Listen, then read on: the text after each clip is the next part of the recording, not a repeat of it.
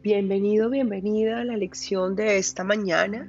Hoy repasaremos la lección número 61 y la número 62. Recuerda que este audio corresponde a la práctica únicamente de la mañana. Durante este día vamos a mantener presente el mundo que Dios creó para nosotros. Hemos considerado un mundo basado en unas creencias a las que le llamamos realidad, pero en su presencia encontramos un mundo opuesto a ese que un día creímos y señalamos como verdadero. Recuerda que te dije en la introducción de este repaso que nos entregaríamos en la manera de practicar cada una de estas lecciones a través de la consagración.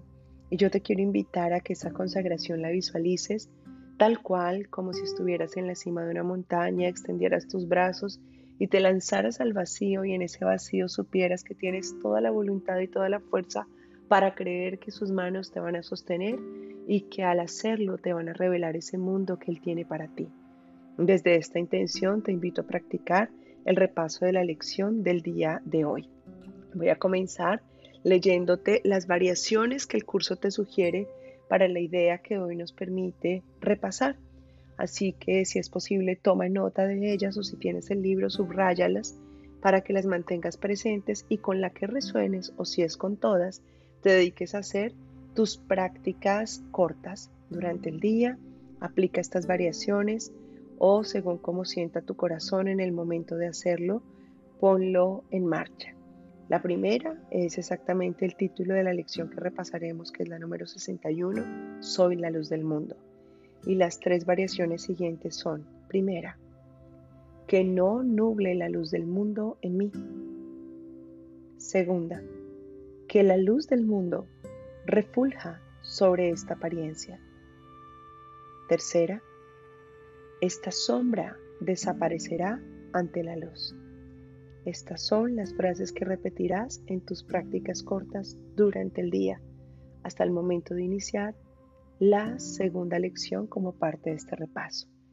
Ahora mismo comienzo la lectura de la lección a repasar. Te invito a que cierres tus ojos, tomes una respiración profunda y al escuchar mi voz, actives tu voz interna con tus pensamientos, repitiéndote cada una de estas palabras, tal cual como les menciono a continuación. Soy la luz del mundo. Cuán santo soy, que se me ha encomendado la función de iluminar al mundo, que permanezca en quietud ante mi santidad, que en su serena luz desaparezcan todos mis conflictos y que en su paz pueda recordar quién soy. Permanece en silencio durante los siguientes 10 a 15 minutos y escucha lo que hoy el Espíritu Santo está dispuesto a entregarte.